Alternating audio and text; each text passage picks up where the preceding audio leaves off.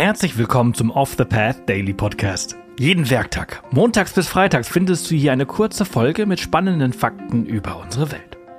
Vergiss nicht, den Podcast zu abonnieren und verpasse ab sofort keine Folge mehr. Wenn du den Podcast über Spotify hörst, kannst du ihn nun auch als Off the Path Daily Plus abonnieren und unsere Arbeit direkt unterstützen und erhältst jede Folge ohne Werbung. Das funktioniert übrigens auch mit Apple Podcasts. Schau gerne in unserem Patreon direkt vorbei auf www.patreon.com slash offthepath.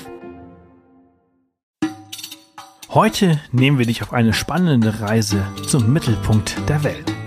Zumindest, wenn man die alten Griechen fragt. Dem Mythos zufolge ließ Zeus nämlich zwei Adler von je einem Ende der Welt aufsteigen, die sich in Delphi trafen. Der genaue Ort wurde durch den Omphalos, den Nabelstein, markiert. Er markiert auch die Weltachse, die Himmel, Erde und Unterwelt verbannt. Doch Delphi war nicht nur der Mittelpunkt der Welt im antiken Griechenland, sondern auch die berühmteste Orakelstadt ihrer Zeit. Sie liegt nördlich des Golfs von Korinth im heutigen Mittelgriechenland. Die Namensherkunft ist nicht gänzlich geklärt. Möglicherweise leitet sich der Name vom griechischen Wort Delphis für Gebärmutter ab und könnte auf eine alte Verehrung der Erdgöttin Gaia hinweisen. Das Orakel erzählt wie viele andere Mythen von den weiblichen Wurzeln der Kultur und den folgenden Umbrüchen in Religion und Gesellschaft. Ab dem 8. Jahrhundert vor Christus wird Delphi mit dem Gott Apollon assoziiert, doch die älteren Legenden berichten, dass Gaia, die Erdgöttin, das Orakel erschaffen hat. In Urzeiten vereinigte sich die Erdmutter Gaia mit dem Schlamm, der nach dem Ende des goldenen Zeitalters von der Welt übrig blieb, und gebar Python, eine geflügelte Schlange, die auch oft als Drache bezeichnet wurde. Sie verkörperte Wissen und Weisheit der Erdmutter und hatte hellseherische Fähigkeiten. Gaia hatte darüber hinaus eine Enkelin, Hera, die die Frau von Zeus war. Gaia prophezeite ihrer Enkelin, dass Leto, die Nebenbuhlerin von Hera und eine der Geliebten von Zeus, Zwillinge von ihm gebären würde, die größer und stärker als all ihre Kinder werden würden. Daraufhin schickte Hera, zur Erinnerung, das ist die Enkelin von Gaia, den Drachen Python los, um Leto zu töten, bevor sie die Zwillinge gebären konnte.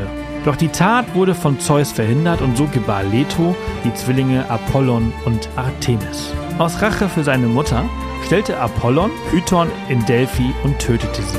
Durch das vergossene Blut Pythons übertrugen sich ihre hellseherischen Fähigkeiten auf den Ort. So wurde Delphi Gaia entrissen und befand sich fortan unter dem Schutz Apollons. Ich hoffe, du bist noch bei mir. Dies ist heute auf jeden Fall eine der kompliziertesten Geschichten in unserem Podcast bisher. Aber es wird hoffentlich gleich alles einen Sinn machen. Ab dem 8. Jahrhundert vor Christus setzte sich in Delphi dann die Verehrung des Apollon durch und das Orakel entwickelte sich. Apollon ist in der griechischen und römischen Mythologie unter anderem der Gott des Lichtes, des Frühlings, der sittlichen Reinheit sowie der Weissagungen und Künste. Als Sohn des Göttervaters Zeus und der Göttin Leto gehörte er wie seine erstgeborene Zwillingsschwester zu den olympischen Göttern, den zwölf Hauptgöttern des griechischen Pantheon. Als Medium des Gottes diente jedoch weiterhin eine Frau, die Pythia, die amtierende weissagende Priesterin im Orakel. Sie durfte als einzige Frau den Apollon-Tempel betreten. Das Amt der Priesterin geht wohl noch auf den alten Kult der Erdgöttin Gaia zurück. Eine Pythia wurde aus den Einwohnerinnen von Delphi ausgewählt. Ihr sozialer Stand scheint keine Rolle gespielt zu haben, sie musste jedoch jungfräulich bleiben. Im Adyton, dem Allerheiligsten des Tempels, saß die Pythia auf einem Dreifuß über einer Erdspalte, aus der ethylenhaltige Gase austraten. Die Dämpfe versetzten sie in einen Trancezustand, in dem sie die Orakelsprüche des Gottes verkündete, welche dann von den Priestern den ratsuchenden Gläubigen übermittelt wurden. Die prophetische Gabe wurde ihr nach damaliger Vorstellung durch die Besessenheit von Gott Apollon verliehen. Das Orakel entwickelte einen beträchtlichen Einfluss im gesamten Griechenland und wurde vor allen wichtigen Unternehmungen, zum Beispiel bei Kriegen oder der Gründung von Kolonien, befragt. Damit entwickelte es sich zu einem bedeutenden politischen Faktor. Als apollonische Weisheiten sind die am Eingang des Apollo-Tempels angebrachten Aphorismen. Erkenne dich selbst und nichts im Übermaß bekannt. Nach verschiedenen historischen Ereignissen, darunter Brände und Eroberungen, verlor Delphi in römischer Zeit an wirtschaftlicher und kultischer Bedeutung. Trotz Bemühungen einiger Kaiser, den Niedergang aufzuhalten, endete die Orakeltätigkeit im 4. Jahrhundert nach Christus. Die Siedlung wurde im 7. Jahrhundert aufgegeben. Französische Archäologen begannen 1892 mit Ausgrabungen, die zur Umsiedlung der Bewohner und zur Entstehung der modernen und gleichnamigen Stadt Delphi führten. Seit 1987 gehören die Ausgrabungen zum UNESCO-Weltkulturerbe. Das Ausgrabungsgelände erstreckt sich über 300 Höhenmeter am Hang und ist nicht zuletzt durch seine landschaftliche Schönheit für Besucher attraktiv.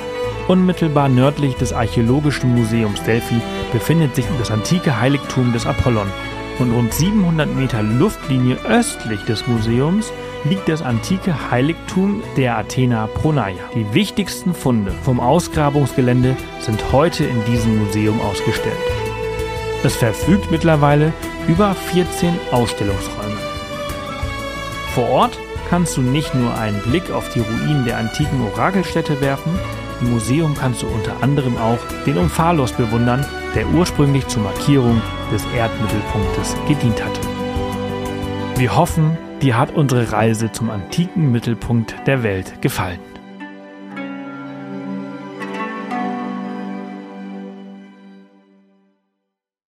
Das war's für diese Folge unseres Reisepodcasts. Ich hoffe, du hattest genauso viel Freude, wie ich es hatte, sie mit dir zu teilen.